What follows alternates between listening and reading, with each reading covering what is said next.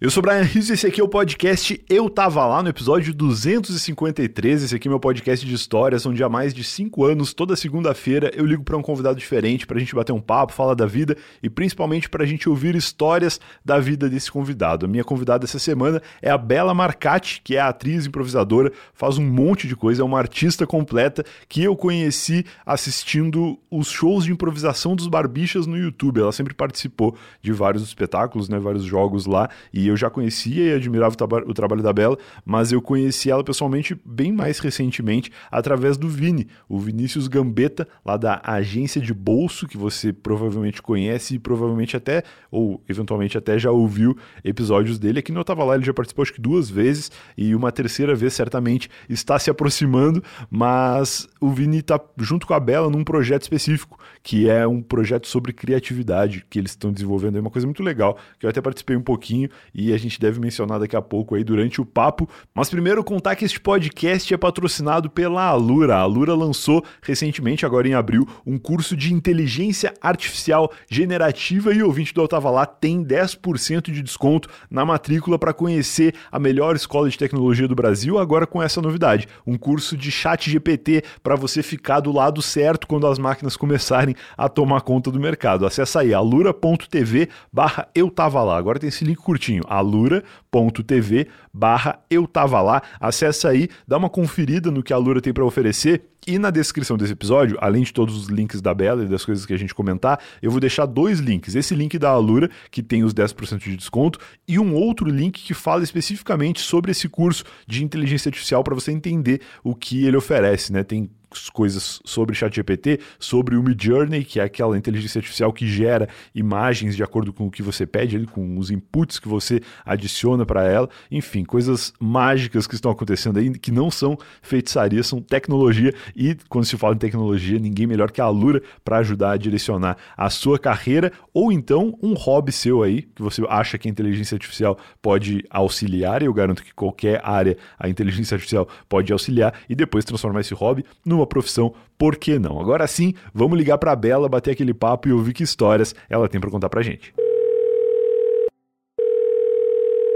Boa noite, Bela, como vai? Boa noite, Brian. Eu vou bem você? Muito bem. Começamos com boa noite, tal qual William Bonner, e que é um negócio que no podcast não tem sentido, né? Porque eu sempre penso que as pessoas podem ouvir na hora que elas quiserem, e geralmente elas ouvem realmente na hora que elas quiserem, e há boatos de que o Eu Tava Lá é muito ouvido de manhã porque ele sai ali à meia-noite, e aí na segunda-feira cedinho as pessoas já estão escutando.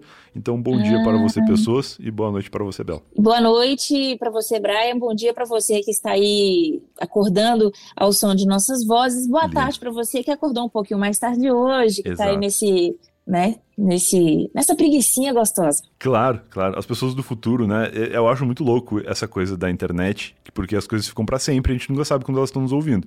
Então, eu tenho muitos feedbacks hoje de pessoas que estão ouvindo episódios do Eu Tava Lá de 2020, naquele momento em que a pandemia estava começando e que estava todo mundo, meu Deus, o que vai acontecer? E eu lembro que quando a pandemia começou, eu falei: não, gente, fiquem tranquilos, que como agora vai ficar todo mundo em casa, eu vou começar a postar mais episódios do podcast, que aí a galera fica em casa, fica todo mundo ouvindo uhum. o podcast em dobro. E eu fiz isso ingenuamente achando que a pandemia ia durar duas semanas, né? E ah, mas todo mundo foi tão ingênuo nesse foi, momento, né? Foi todo mundo assim. A gente foi muito ingênuo, meu Deus do céu. e aí a galera meio que comenta assim, de pô, como a gente não sabia o que vinha por aí, né, naquela época, mas no fim acabou dando tudo certo da forma como, como deu para dar. É, muita, pra muita gente não deu certo, pra né? Muita gente mas... não. Para nós, graças a Deus, estamos aqui, aqui firmes e fortes. Firmes e fortes. Bela, primeiro de tudo, eu queria te agradecer por estar aqui, porque eu sei que tu é uma pessoa muito ocupada e eu fico feliz de tu ter topado participar do Eu Tava Lá e te contar que tu é uma pessoa muito pedida aqui nesse podcast. Eu Tava Lá já existe há bastante tempo e sempre que eu gravo com alguém que tá próximo de ti, no mesmo nicho, ou alguém que já trabalhou contigo, vem feedbacks aí de pessoas dizendo, pô, muito legal essa gravação, chama a Bela também. E aí, finalmente aconteceu. Que legal, isso é muito engraçado, né? As pessoas conhecem a gente, e a gente nem imagina, né, que as pessoas conhecem Sim. a gente. É, poxa, gente, obrigado por me pedirem. É, vou fazer o meu melhor.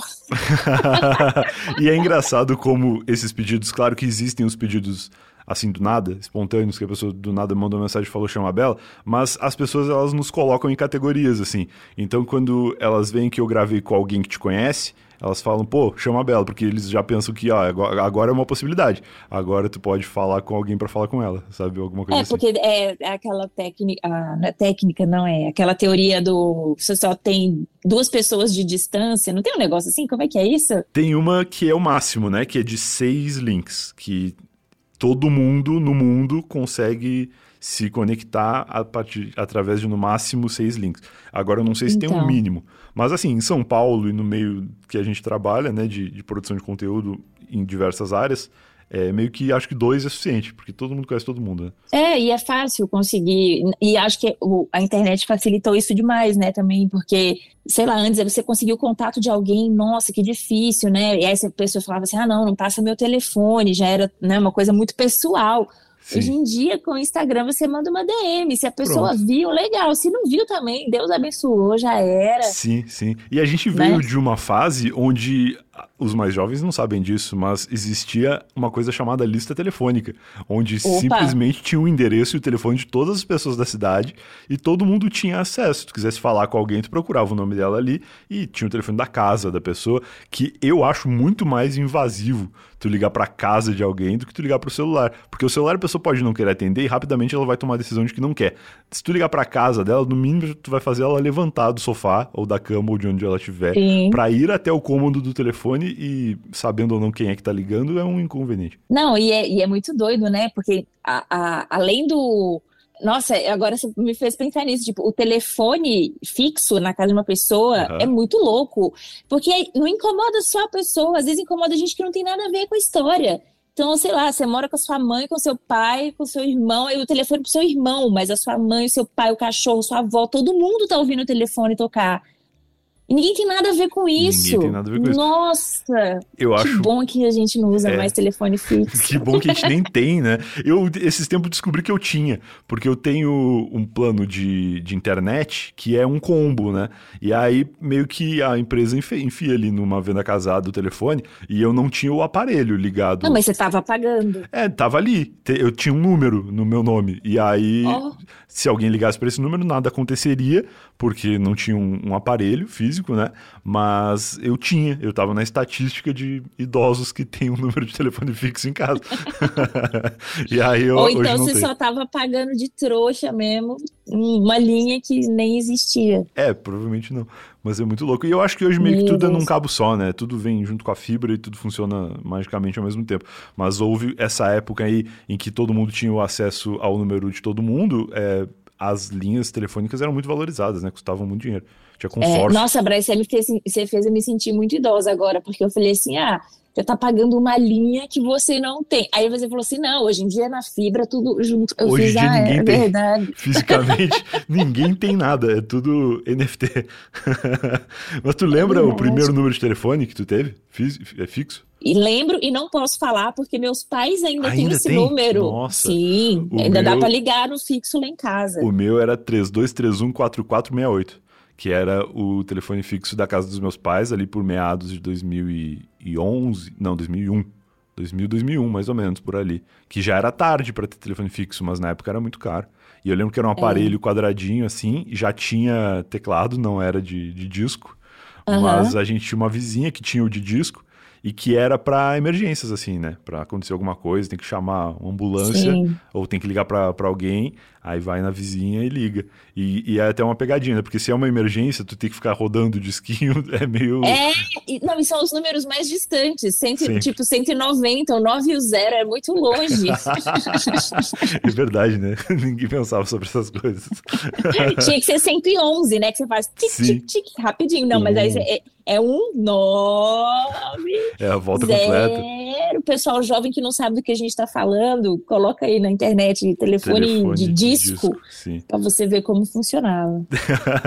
é isso. Bom, mas antes da gente prosseguir com o papo, a gente já falou bastante coisa de velho aqui e eu queria saber da tua da tua bela por bela assim, da tua apresentação.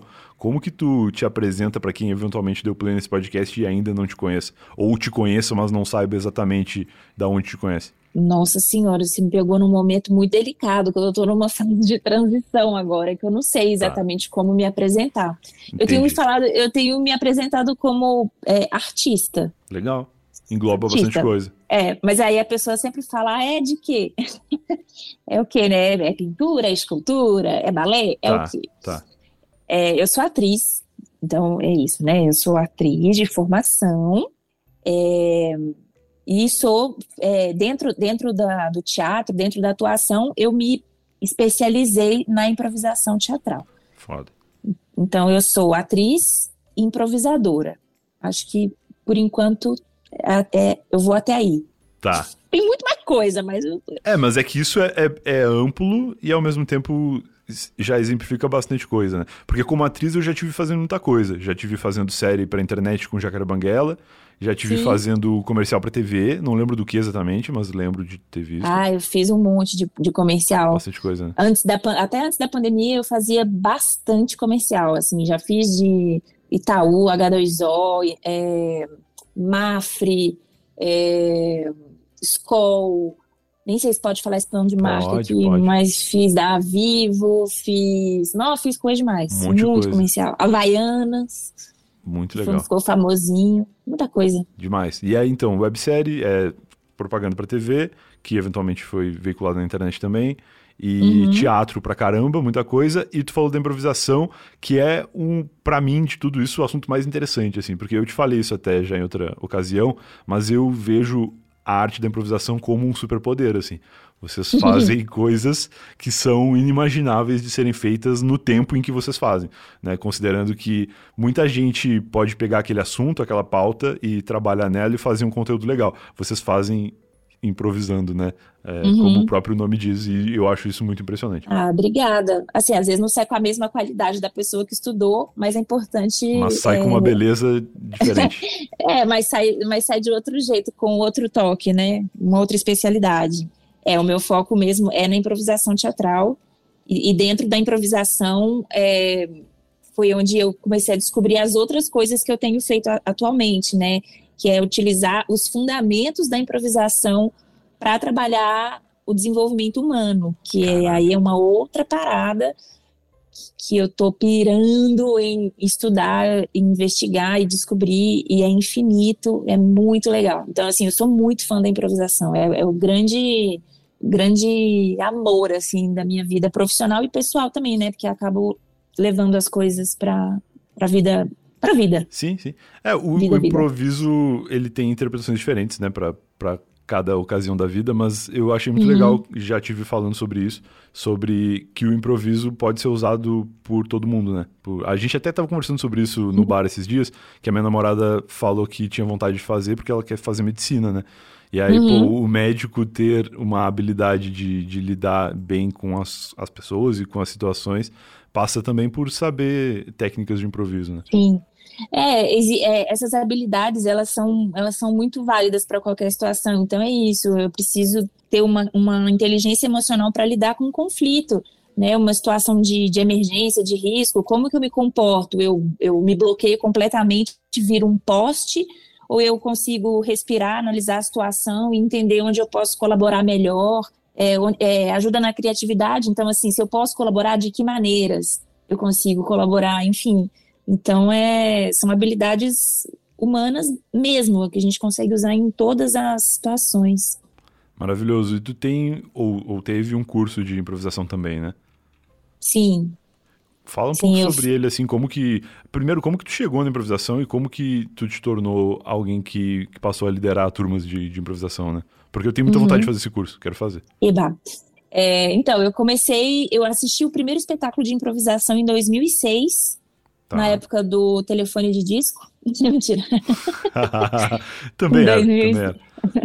Eu fazia teatro na, lá em Belo Horizonte, né? Eu sou de Belo Horizonte e, e, eu fazia a escola da UFMG, que é como se fosse a, a EAD aqui de São Paulo, né? o curso profissionalizante de teatro. Tá. Eu fazia lá em Belo Horizonte, que é o TU, Teatro Universitário. E lá eu, eu tive a, o primeiro contato com a improvisação e o primeiro espetáculo que eu assisti era o match de improvisação, que é uma partida de teatro esporte. Caraca. É, que é um formato cheio de regrinhas, assim, muito divertido, que foi inventado no Canadá na década de 70, e eles trouxeram para o Brasil e, e montaram. E eu assisti e eu fiquei assim, eu não, eu não sabia nem, eu não consigo nem descrever o que eu senti quando eu assisti esse espetáculo. Eu me diverti muito. E eu fiquei muito eu falei assim, como assim que esses caras estão fazendo isso aqui na minha frente, sem combinar? É tipo aquela gente... cena de filme, assim, que o protagonista descobre a, a, a, a, sei lá, a, o talento dele ali num Isso. segundo, né? Tipo, descobrir o que eu quero fazer pro resto da minha vida nesse momento. Exatamente. E, era, e era, eu achava muito legal, porque a plateia participava, né? Lá é, nesse espetáculo Mete a plateia, além de sugerir os títulos, a plateia vota na melhor cena. E na cena que ela não tá gostando, ela jogava bolinha no palco. Então era uma grande diversão, assim. Então eu comecei a assistir todos. E tinha uma, uma improvisadora em específico, o nome dela é Teresa Gontijo. Uhum. E ela era uma das improvisadoras e ela estava se divertindo tanto, eu não conseguia tirar os olhos dela, assim. Legal. Eu via ela se divertindo muito e eu olhava para ela e falava, cara, eu quero muito fazer isso. Eu quero muito estar no mesmo estado que essa pessoa tá, sabe? Ela estava num estado de muita presença, de muita graça, assim. Então, eu comecei a assistir esse espetáculo, todo, todas as sessões que tinha, eu estava lá, é, incansável, até que eles começaram a fazer algumas oficinas, alguns cursos de improviso, eu comecei a fazer. E aí eles falaram: e aí, Bela, você quer entrar? Quer, quer, quer ser bandeirinha? Porque tinha esse, essa posição no jogo, né? Bandeirinha. E eu, tipo, muito caramba, assim, ganhava tipo 20 reais por sessão. Caramba. e eu ia e fazia o, a bandeirinha. E daí eu comecei a improvisar junto com esse grupo, que é, é, hoje nem existe mais, mas era uma companhia. Tá. E, e aí eu nunca mais parei de fazer isso, me apaixonei muito. E aí fui fazendo um monte de curso, um monte de oficina, um monte de workshop. Onde tinha improvisação eu estava dentro. Tinha muitos festivais nas, nessa época também, então, lá meados de 2009, 2010 tinha muito festival mundial de improvisação, então eu ia nos festivais, quando era em São Paulo, eu vinha para São Paulo, tinha em BH o Finpro, então a galera toda se juntava ali. E é uma galera muito legal, então tem é, pessoal de São Paulo, tem de Belo Horizonte, aí tem os outros países, Colômbia, Argentina, Madrid, é, México, e aí juntava do Chile, juntava uma galera assim, e todo mundo com essa mesma vibe de, de diversão e de trocar e de improvisar junto, de brincar. Nossa, era muito bom. Qual, como que era o, idioma, o idioma nessas coisas? Tipo, cada um fazia no seu idioma, todo mundo fazia em inglês, sei lá.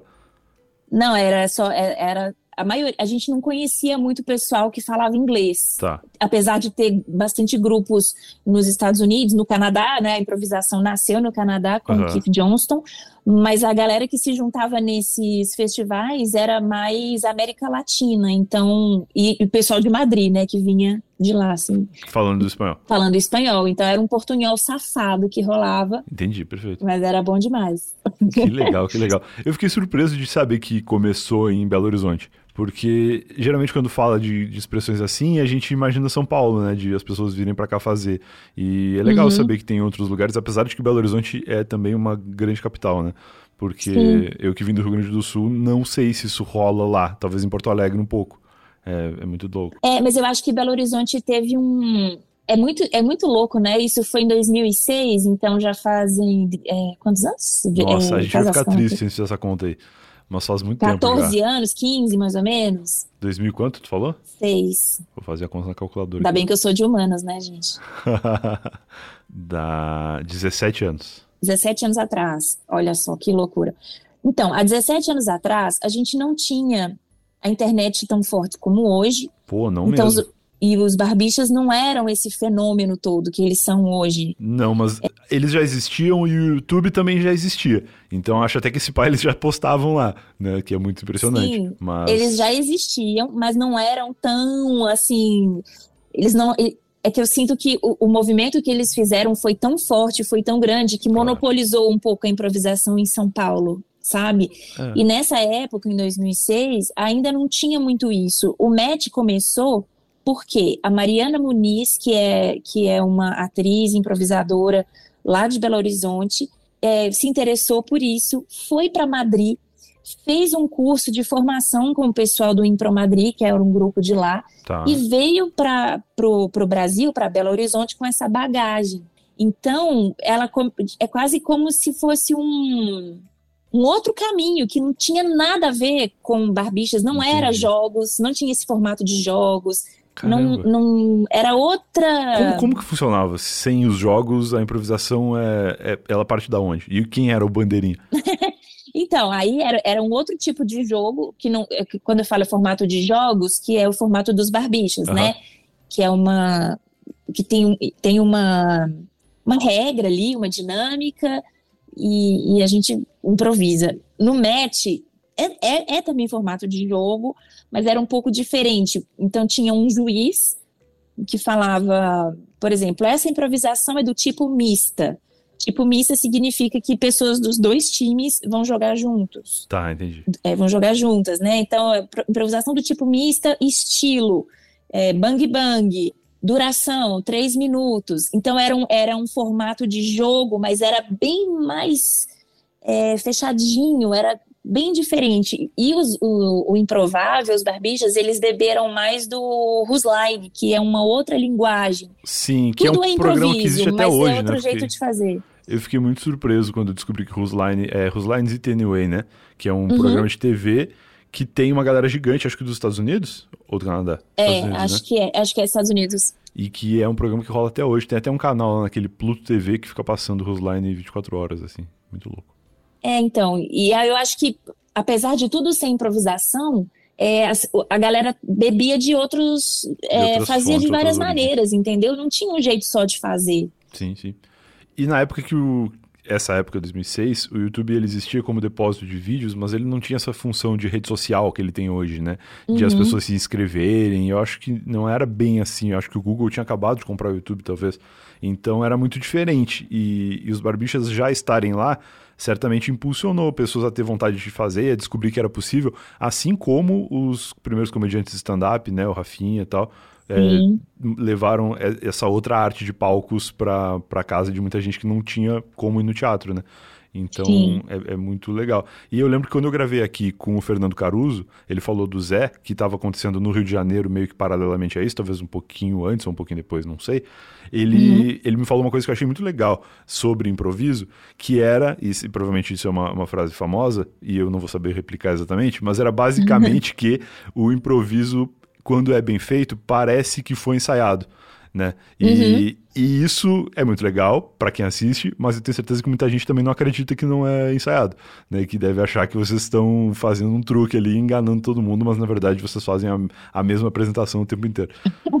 é maravilhoso. Eu tenho uma história muito boa. O meu pai, ele demorou muito para aceitar eu é, que eu fosse atriz, né? Ele demorou muito, ah, é? assim, muito. É, aliás, meus, meus pais, né? Mas meu pai, ele é um cara bem fechadão, assim, bem, bem difícil. E quando ele foi me assistir no Improvável, é, para mim foi um marco muito grande, assim, tipo, o Improvável, que era um, um teatro grande, lotado, e eu ali no palco, as pessoas sabiam quem eu era e me aplaudindo, e eu senti que ele ficou orgulhoso ah, e tal. Legal. E aí no final assim, a gente sentou para comer uma pizza e eu falei assim: "E aí, pai, gostou?" Aí ele meio sério assim, falou: "É, gostei, bacana, legal". Eu falei, só isso? Você só gostou assim? É. Aí, ele, aí ele olhou pra mim e falou assim: Ah, Isabela, vocês combinaram aquilo ali, né? Caraca! Eu falei, pai, não, não combinamos. Ele, ah, Isabela, pelo amor de Deus, aquela hora lá que você falou não sei o que, não sei o que lá, você, você não, você não, você não. Ele falou assim: você inventou na hora? Eu falei, inventei. Aí ele, ah, aquela música lá que você cantou naquela hora, você inventou na hora. Eu falei, inventei. Aí ele, Isabela, pelo amor de Deus, tá me tirando de besta. Aí eu falei assim, ô oh, pai, presta atenção. Se só aqui em Belo Horizonte, nesse final de semana, a gente está fazendo oito sessões, o que, que, você acha mais fácil? A gente inventar tudo na hora ou a gente decorar oito espetáculos diferentes para nunca mais repetir? Caraca. Aí ele olhou pra minha cara assim e falou: É, tá certo. Então, parabéns. Caramba, que louco. tu acha que esse negócio de eles não terem apoiado de cara parte de uma questão, sei lá, de família mais tradicional, assim, de não, quero que seja advogada, quero que seja médica, ou sei lá, ou eles não Sim. tinham essa idealização, só tinham preocupação com uma carreira artística que parece, parece incerto, né? Pro, pros pais, assim, pras pessoas que, que a minha família também dificilmente foi aceitar que eu não teria uma carteira assinada, né? Que para eles o futuro era não, vai ser funcionário público que não pode ser demitido, tem uma carreira e aí quando a pessoa uhum. fala não, mas eu quero abrir um negócio ou quero fazer conteúdo para internet, elas demoram a, a, aceitar, né? Sim, é não. No caso do, dos meus pais, eu acho que foi um preconceito mesmo, foi essa questão da família conservadora, é tipo e um preconceito mesmo, uma falta de conhecimento de como todo preconceito é, né? Uma falta de conhecimento. Exatamente. É, de, de, de, falar, nossa, então você vai. Meu pai, olha, vou falar uma coisa horrível. Meu pai falou isso pra mim. Quando eu falei que ia fazer teatro, ele falou assim: ah, então você vai virar puta. Caraca. Assim, e aí eu falei: não é isso. Não é isso que, a, que a atriz faz. é, e, e, uma outra coisa muito difícil é que as pessoas acham: ah, você vai, você vai ser atriz, mas você só vai ser uma boa atriz ou uma reconhecida atriz, etc., quando você fizer uma novela da Globo, né? Putz.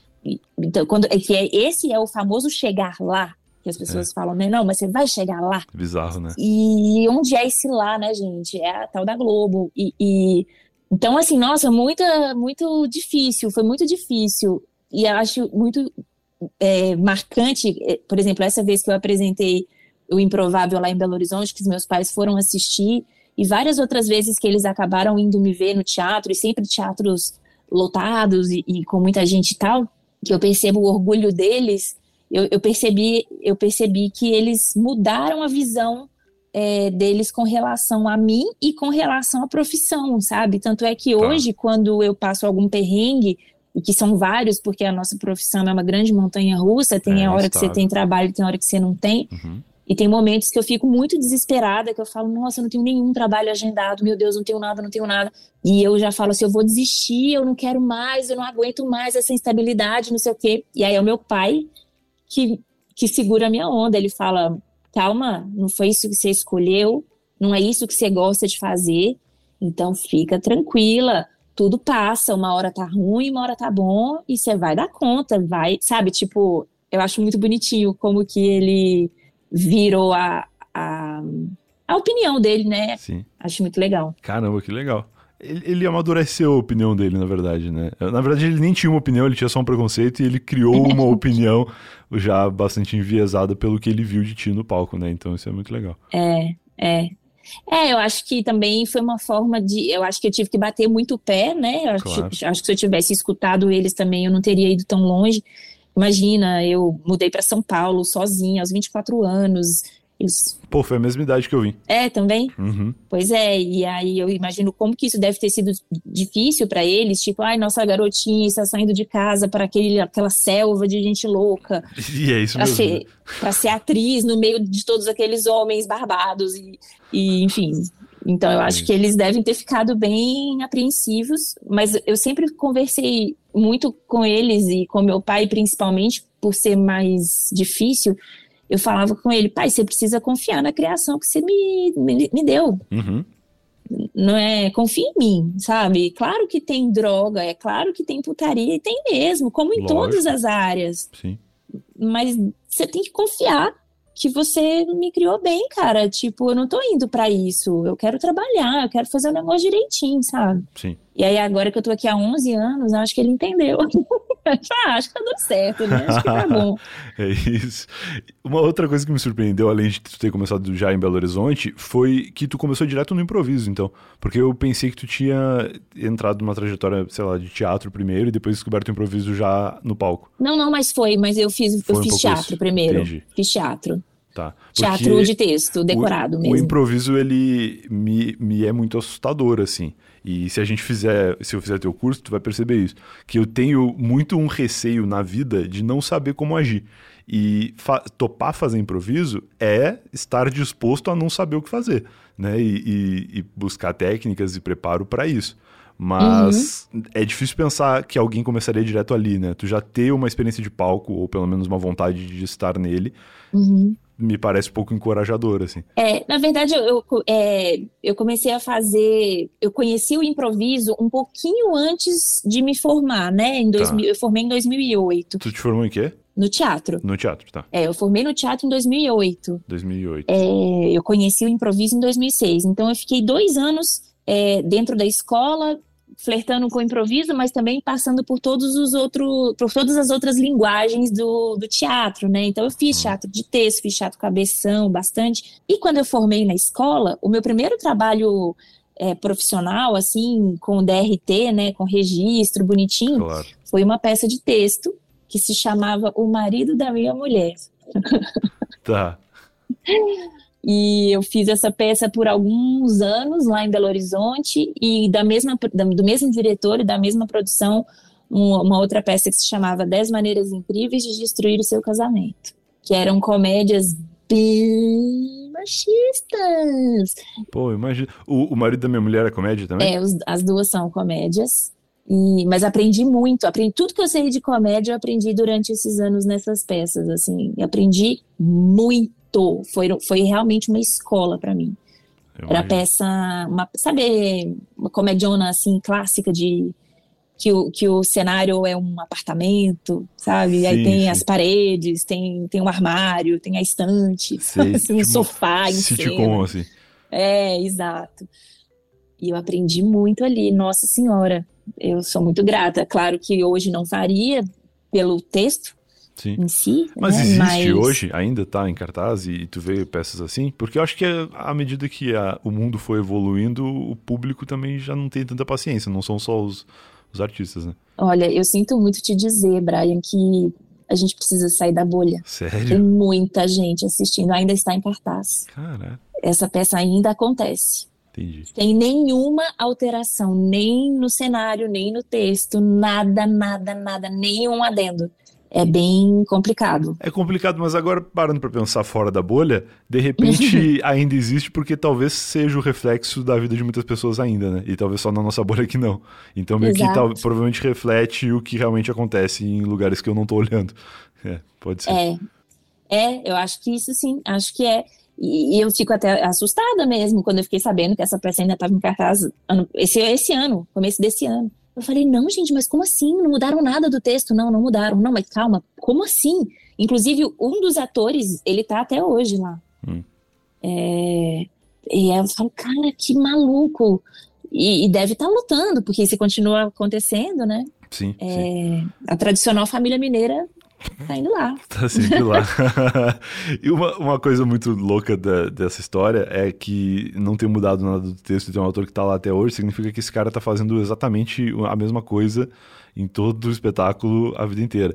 E o improviso te livra disso, né?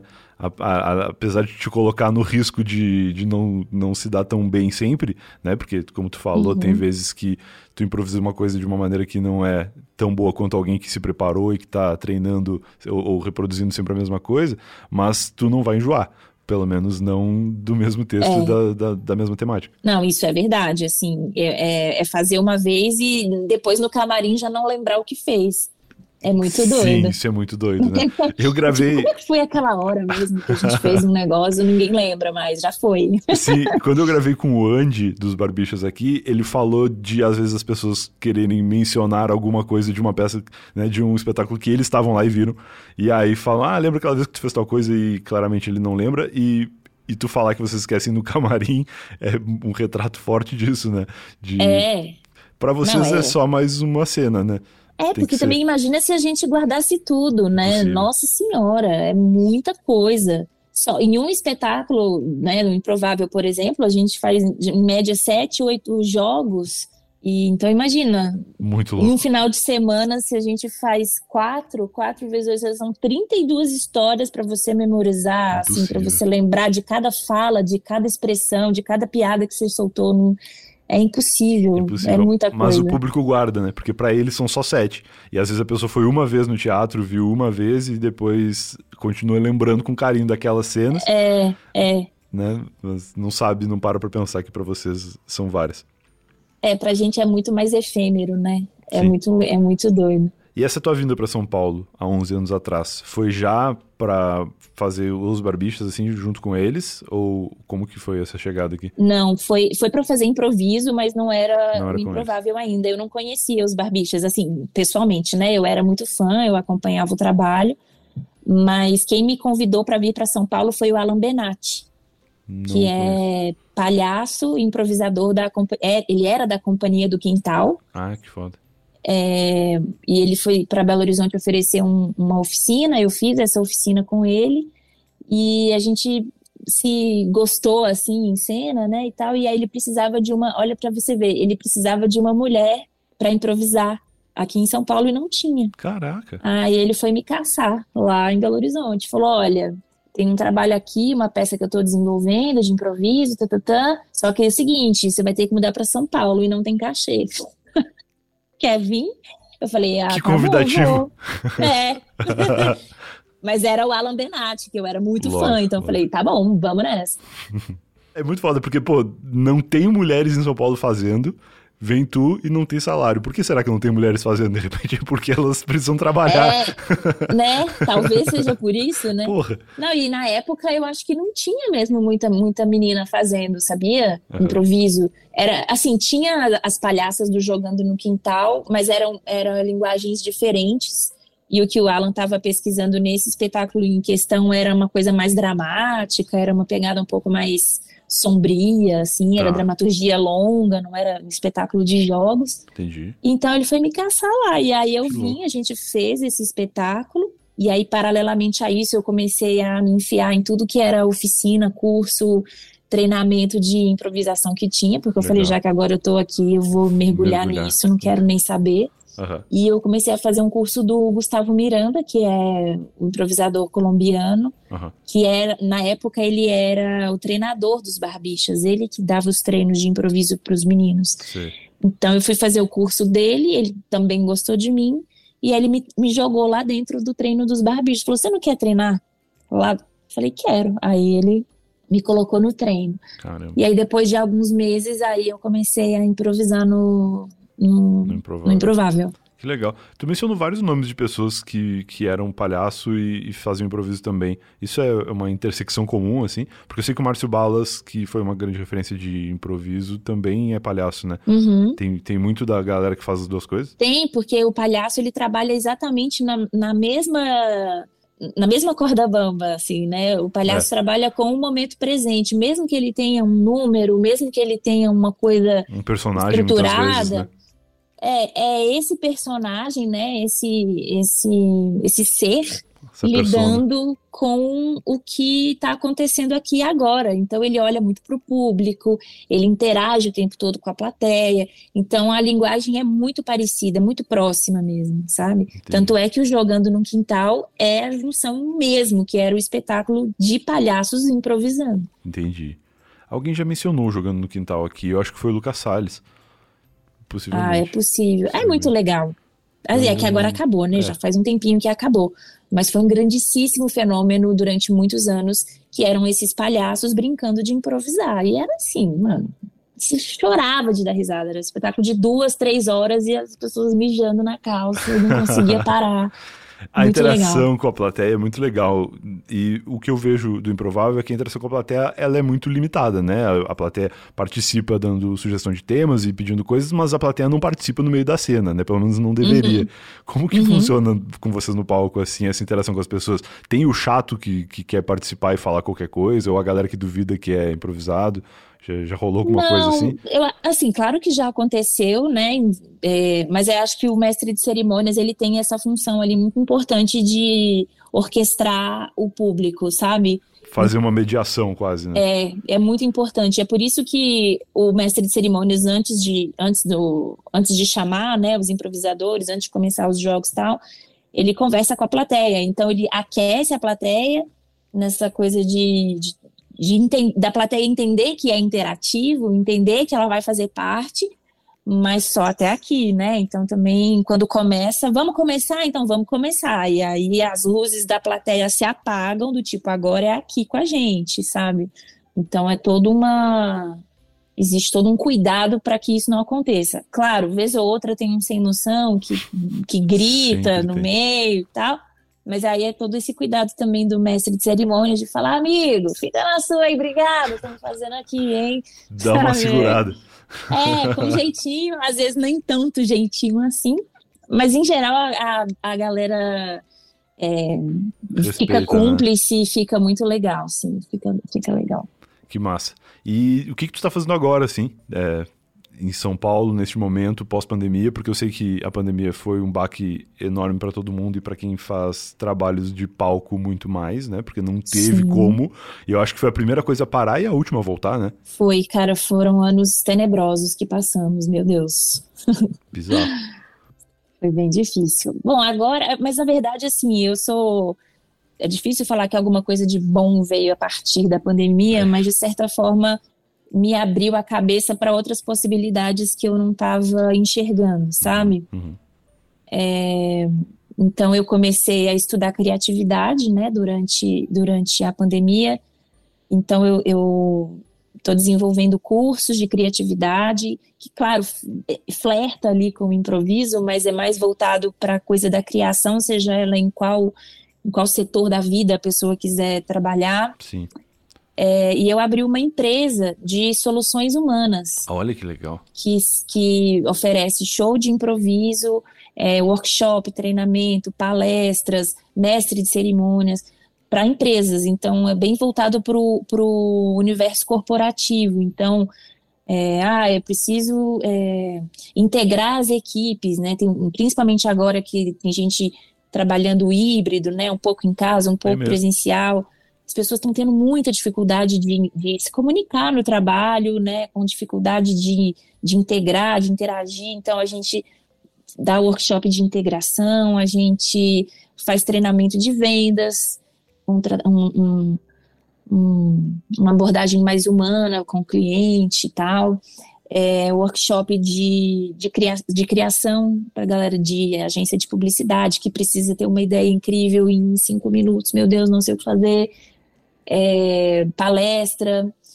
Enfim, a gente está com esse, com esse cardápio, assim, com esse menu de soluções humanas para as empresas. E é, acho que esse foi o grande passo que eu dei Sim. nos últimos anos. Isso assim. já está disponível em algum lugar, assim? Quem está ouvindo, se quiser indicar vocês para o chefe ou contratar vocês para fazer alguma coisa, onde que encontra? Sim, tem, a gente tem o nosso Instagram, que é tá. é o Brilhante Soluções Humanas. Boa. Ai, é muito bonitinho esse nome, né? É ótimo. Bril, Brilhante Soluções Humanas. Muito bom. Então a gente tem um Instagram, mas também super pode me chamar no meu Instagram, que eu posso mandar material, explicar direitinho. Não, vou botar os dois aqui na descrição, tanto o teu Instagram quanto o do Brilhante Soluções Humanas, que tem realmente um nome muito bom. E o curso de criatividade que tu mencionou é, é com o Vini? Sim. Participei, inclusive, de, de um pedacinho dele. Sim, exato. Esse curso, assim, a gente está é, em vias de finalizar, processo longo, porque a vida deu uma atropelada na gente, né, no, uhum. em mim e no Vini, mas a gente está finalizando esse curso que é o Miolo, que é Métodos de Ideação é, até eu esqueci. Métodos de ideação. Como é que é mesmo? Não sei. Eu, eu... Ous... Ousados, lúdicos e. Mentira! Métodos de ideação originais, lúdicos e ousados. Maravilhoso. Era o, era o, o originais que tinha me fugido da cabeça. Entendi. Eu, eu, eu participei contei um pouco da minha trajetória lá de criação e tal, e eu não sabia o nome até agora. Então, oh. né? Olha aí, mas legal. Você vê, nem eu tô sabendo como é que vocês. Por que, que eu saberia, né? Mas eu, é. pô, eu quero fazer esse curso depois, porque eu conversei um pouco com o Vini sobre ele, inclusive o Vini vai voltar aqui, é, para quem tá ouvindo o podcast, eventualmente já saiba, né? O Vini lá da agência de bolso, que participou de eu tava lá duas vezes, contando histórias totalmente distintas, e já combinei com ele de voltar esse ano, mas vamos falar do curso quando estiver mais perto, assim, quem sabe quando o Vini voltar, o curso já esteja disponível e aí a gente sim. divulga geral pra galera. Hein? Ah, sim, eu espero que sim. O, o Vini tá, tá com a vida atropelada aí, mas em breve a gente. Eu quero muito, eu tô muito ansiosa, porque a gente já tá trabalhando alguns meses nesse, nesse conteúdo. Tá muito fofo, assim, tá muito bonitinho. É, nossa, tá um, um chuchu, assim. Que legal. Eu, tô muito ansiosa porque eu quero ver o que, que as pessoas vão achar, sabe? O conteúdo foi preparado com muito carinho. É muito louco é... essa coisa de tu tá acostumado a trabalhar no palco e ter o feedback imediato das pessoas e de repente tu tá há meses trabalhando num projeto que ninguém te fala nada sobre ele e que quando é, falarem vai ser tarde demais para corrigir também, né? Tipo, se falarem alguma coisa que tu pensa, nossa, realmente podia ter feito tal coisa, já era, já, já tá no ar, tu pode melhorar pro próximo só. Exatamente, exatamente isso. Mas isso é o bom também do, do curso nesse sentido que a gente consegue melhorar, né? A gente é um curso que vai estar tá gravado, vai estar tá na plataforma lá, na Hotmart, bonitinho, Legal. mas a gente vai sempre fazer atualizações, né? Porque é um acesso vitalício, então a ideia é que de tempos em tempos a gente consiga trazer uma novidade, mudar alguma coisa, a cada lançamento entrar um novo módulo, Muito uma legal. coisa bônus. Então é, é, eu acho, eu acredito e gostaria muito que que fosse, eu já falei isso com o Vini várias vezes, assim, que eu quero que seja uma, um organismo vivo, sabe? Que não seja um negócio que está pronto e fica lá. Se a gente está falando de criatividade, é óbvio que precisa se transformar, né? Sim, faz todo sentido. Demais, Bela. Queria te agradecer por ter topado bater esse papo aqui e ah, saber. Já acabou? Tá... Ah, não. não, não, não acabou, calma, calma. Eu só já te agradecer até então, porque se acabasse agora, já teria sido incrível. Porém, eu queria, antes de acabar, te perguntar se de todos esses acontecimentos e, e trajetos da tua vida tem alguma história, assim, que tu gosta mais de contar e compartilhar com as pessoas. Aquela que tu conta na mesa do bar e todo mundo ama sempre. Ai, meu Deus do céu. Tem uma história. Tem uma? Tenho. É, ela, ela não é trágica. Não precisa ela ser. Poderia ter sido, mas não foi. Poderia? Qual que é o título que tu dá para ela, assim, pra gente já imaginar? É... poderia ter sido, mas não foi. ah, ótimo. Esse, inclusive, vai ser o título do podcast, então, porque eu amei. Poderia ter sido, mas não foi. Mas calma aí, antes de continuar o papo, antes de ouvir a história da Bela, momento Alura para dizer que uma outra coisa que poderia ter sido, mas não foi, não sei, eu ia fazer um gancho muito bom, eu juro, mas eu não sou um improvisador assim tão habilidoso. Então eu vou dizer o seguinte: uma coisa que pode acontecer no futuro é as máquinas, as inteligências artificiais tirarem o emprego das pessoas. E se você quer estar do lado certo quando isso acontecer, se você quer dominar as máquinas antes que elas te dominem, você pode estudar na Alura que tem agora um curso de inteligência artificial generativa. A Alura, eu sempre falei muito bem, sou aluno da Alura, eles apoiam esse podcast aqui desde 2019 e ouvinte do Eu Tava Lá tem 10% de desconto para se matricular na Alura e eu sempre gosto de frisar que 10% é muita coisa, 10% de desconto na matrícula da Alura é mais do que uma mensalidade se você pegar ali e calcular quanto custa o anual, 10% de desconto é mais do que o valor de um mês. Eu tenho quase certeza dessa informação. Então dá uma conferida aí no site alura.tv barra eu tava lá e vê os preços. Eu acho que a Alura sem desconto nenhum já vale muito a pena, porque eles são realmente incríveis. Os cursos deles são todos em português, são todos pensados, não é uma plataforma que as pessoas sobem curso e, e que não tem ninguém de fato checando o que está acontecendo. Os cursos da Alura são desenvolvidos de fato pela Alura e é uma escola de verdade, com professores de verdade, com uma metodologia de verdade e com uma plataforma muito boa, que você vai se divertir lá enquanto aprende. E agora, com essa novidade aí do curso Jimmy Journey de ChatGPT e de IA, de inteligência artificial, que com certeza vai ajudar você em várias áreas aí da sua vida. alura.tv barra eu tava lá, aproveita os 10% de desconto e agora sim vamos continuar o papo com a Bela.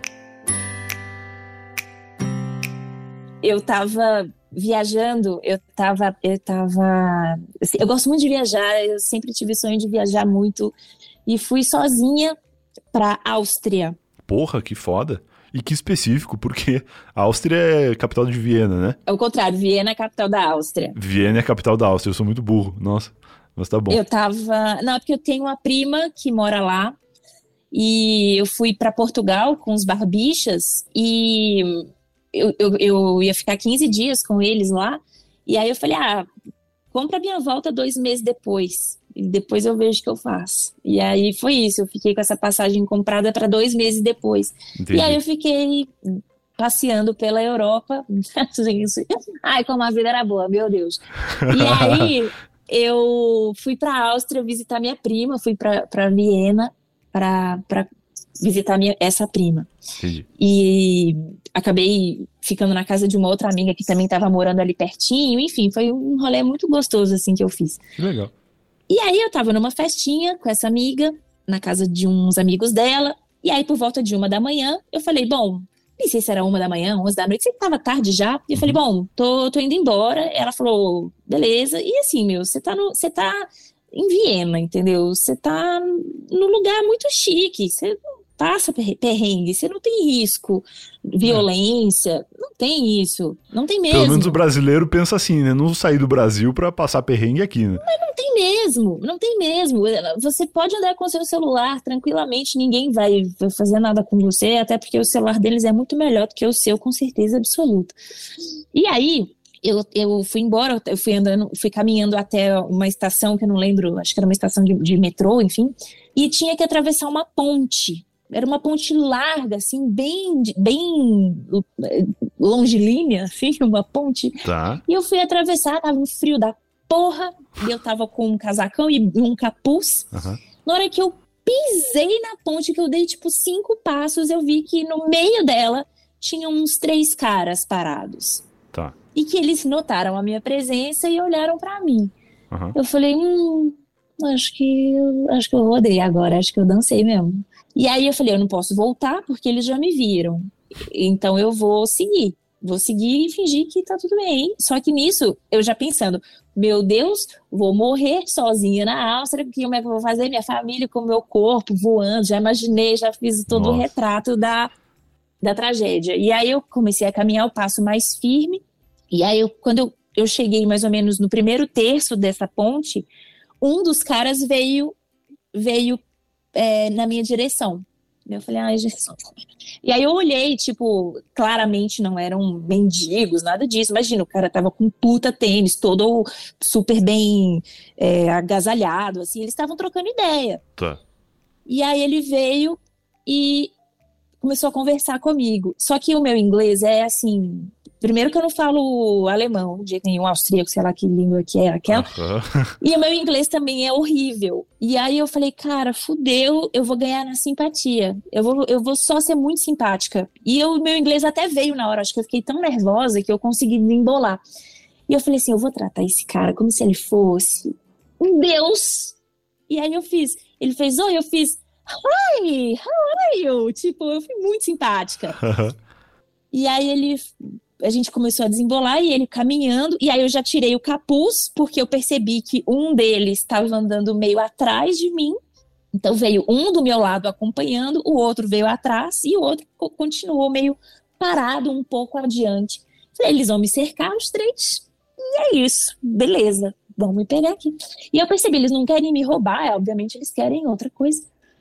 E aí ele começou a conversar comigo, e aí ele perguntou: da onde você é? E aí o grande vacilo, não adiantava eu falar que era de qualquer outro lugar, porque minha língua era horrorosa. E eu falei brasileira. Aí ele me olhou de cima e embaixo falou: Ah, brasileira. Aí eu falei: Ai, merda. A nossa fama antecede a gente. É, é horrível, é horroroso. E aí eu falei: E você? Da onde você é? Aí ele falou um, um, um país que eu não vou lembrar um nome bem diferente, assim, mas era, era africano, eu acho. Eu falei, olha, que interessante, não conheço. E há quanto tempo você está aqui? E aí comecei a conversar como se assim, tremendo. Como se estivesse interessadíssima. Interessada, do tipo, você é amiga desse cara aqui, não vou deixar ele me atacar, né? E isso eu andando a passos largos e essa ponte, Jesus que não acabava nunca. Que medo. E aí eu, eu sem o capuz, tentando me olhar para trás, porque eu falei, esse cara vai me pegar, o outro vai me agarrar por trás e já era. E aí eu fui puxando meu papo, e ele falando que ele morava na Áustria não sei quanto tempo. E ele falou: "E agora você tá indo para onde?" Eu falei: "Ah, eu tô indo para casa da minha prima". É, aí é mentira, eu nem ia para casa da minha prima, eu ia para o Airbnb, né? Eu falei: "Não, estou indo para casa da minha prima". E ele: "Ah, onde é?" Eu falei, puxa, o pior é que eu não sei o nome, porque são nomes muito difíceis, mas eu tenho o endereço, eu sei chegar lá. aí eu falei, bom, preciso ir. Aí ele, aí ele me pegou o braço assim, me deu uma segurada e chamou o outro. Aí eles meio que me cercaram, fizeram uma rodinha. Tá. E aí eu falei, bom, pessoal, prazer. Aí ele falou assim, essa é brasileira. Aí o outro veio me cumprimentar e ele, tipo, ele veio para me abraçar. E aí eu falei, ele não vai me abraçar, ele vai me agarrar. Aí eu peguei os dois braços dele e pus para baixo e falei assim: no Brasil a gente cumprimenta com dois beijinhos, assim, ó. Mua, mua. Caraca. Aí ele ficou parado me olhando, do tipo, tipo eu segurando o braço dele para baixo. Aí ele, ah, entendi. E agora você não quer sair para curtir com a gente? Eu falei, poxa, pessoal, eu adoraria. Isso assim, no meu inglês super horrível, né? Adoraria, mas realmente a minha prima tá me esperando e amanhã cedinho eu pego o voo, então eu não posso. Mas olha, muito prazer conhecer vocês, adorei mesmo. Eles, você não quer? Aí eles começaram a me cercar. Você não quer curtir com a gente? Você não quer mesmo? A gente vai para uma festa, é, beber, fumar. Você não quer? Tipo meio me, me chamando para né, para jogo. Sim. E eu, não, gente, obrigado, obrigado mesmo, mas olha, adorei, adorei. Vou anotar meu telefone. Imagina, anotei qualquer merda, qualquer número. Tchau, um abraço, beijo. Aí dei dois beijinhos na bochecha de cada um. Eram Nossa, três. Fiz caraca, que nervoso. Bye, bye, guys. Nice to meet you. Nossa senhora, mas eu corri igual capeta, correu da cruz. Caralho. Desesperada, cheguei, mandei mensagem para minha prima, falei, eu ia ser estuprada. Eu ia ser estuprada com certeza. Ela falou assim, cara, que louco. Tipo, obviamente eles não iam te roubar. Uhum. E obviamente eles estavam com uma má intenção, mas eles são tão educados que é que o pior que eles poderiam fazer era te chamar para ir pro rolê. Caralho. É, eles não tiveram essa esse approach de agarrar, de, de, de me violentar de maneira alguma. É. É, a educação deles é tão grande que o máximo que eles fizeram foi: você não quer sair para curtir com a gente? Mas a tua educação também foi, né? Porque tu, no meio da ponte, quando percebeu que ia ser abordado por eles, não quis voltar para não ofendê-los, né? Tipo, tu poderia ter voltado e fugido, mas na verdade tu pensou, não, eles me viram, não vou fazer essa desfeita de passar pela ponte por três estranhos à noite. É, mas é porque eu acho também que tem essa coisa do brasileiro, né? A gente também já é muito, muito esperto com isso, que é, eu não posso demonstrar medo. É. Porque se eu voltar e, sa sair correndo, aí que eles vão correr atrás de mim. E eram três caras. É óbvio que eu não ia conseguir escapar, entendeu? Claro. Eu, é, o meu instinto de fuga, é, né, de, de, de, de, defesa, quer dizer, Sim. foi muito mais tipo, cara, tá tudo bem. Exato. Eu vou, eu não tô com medo desses caras, eu não tenho, eu não tenho por que ter medo deles, sabe? Muito louco. Muito louco. O instinto de, de brasileira foi outro, no caso, foi. assim. Demais. Mas a minha prima ficou passada, falou, cara, que doido, isso nunca aconteceu comigo. Eu falei, é, anda naquela ponte lá, uma da manhã, que você vai Que loucura. E agora sim o podcast acaba e acaba falando do que começou falando, que é a importância do improviso em todas as áreas. Porque Olha se não aí. fosse a tua habilidade de improvisação, tu talvez tivesse te dado mal aí nessa história. Era para ter ido, mas não foi. Maravilhoso. Bela, queria dizer que vou deixar os links aqui na descrição de tudo que a gente falou até agora, todas as redes sociais e, e o, o, curso de criatividade ainda não tem, né? Mas tem a rede social do Brilhante. E uhum. queria saber se tu quer deixar algum outro recado, assim, alguma coisa que seja importante para ti. Pessoal, olha, se você tiver uma empresa, aquelas que voltam no assunto, né? Olha, se tiver uma empresa, um grupo que quiser treinar e quiser treinar essas habilidades humanas, entre em contato comigo, não importa se a sua empresa é grande, se ela é pequena, se é um grupo bem pequenininho, a gente já fez para oito pessoas, já fez para 50 pessoas. E deve ser até melhor, né, quando é pouca gente assim, ou não? Sim, funciona igual, é muito, é muito, a gente adapta, né, tudo é bem adaptável, Entendi. assim. É, eu tô com, eu tô muito feliz de compartilhar esse trabalho, estou muito orgulhosa dele. Então, vamos lá prestigiar a brilhante Soluções Humanas e contem conosco. Maravilhoso. Obrigado, Bela. Boa noite. Eu que agradeço, adorei. Foi um prazer te receber e quero te ligar de novo aí no futuro pra gente bater mais uns papos e ouvir mais histórias legais. E vamos voltar naquele lugar de comer comida gostosa italiana, hein? Vamos, no Loop. Eu faço assim jabá sempre que eu posso. Loop Bar na rua Cônigo Eugênio Leite, 1111. Olha aí. Eu sei de cabeça tanto que eu vou. Pois é, quero voltar lá, achei muito bom. Demais. Valeu. Beijo. E esse foi mais um Tava Lá, se você viu até aqui, eu espero que tenha gostado. Grande Bela Marcati, um papo muito legal e com certeza a Bela vai voltar em outras ocasiões e outras oportunidades. Se você gostou também, deixe-nos saber disso. Tem link das redes sociais da Bela aqui no, na descrição do episódio e os linkzinhos que a gente mencionou durante o papo também estão por aqui. Um beijo e até o próximo episódio.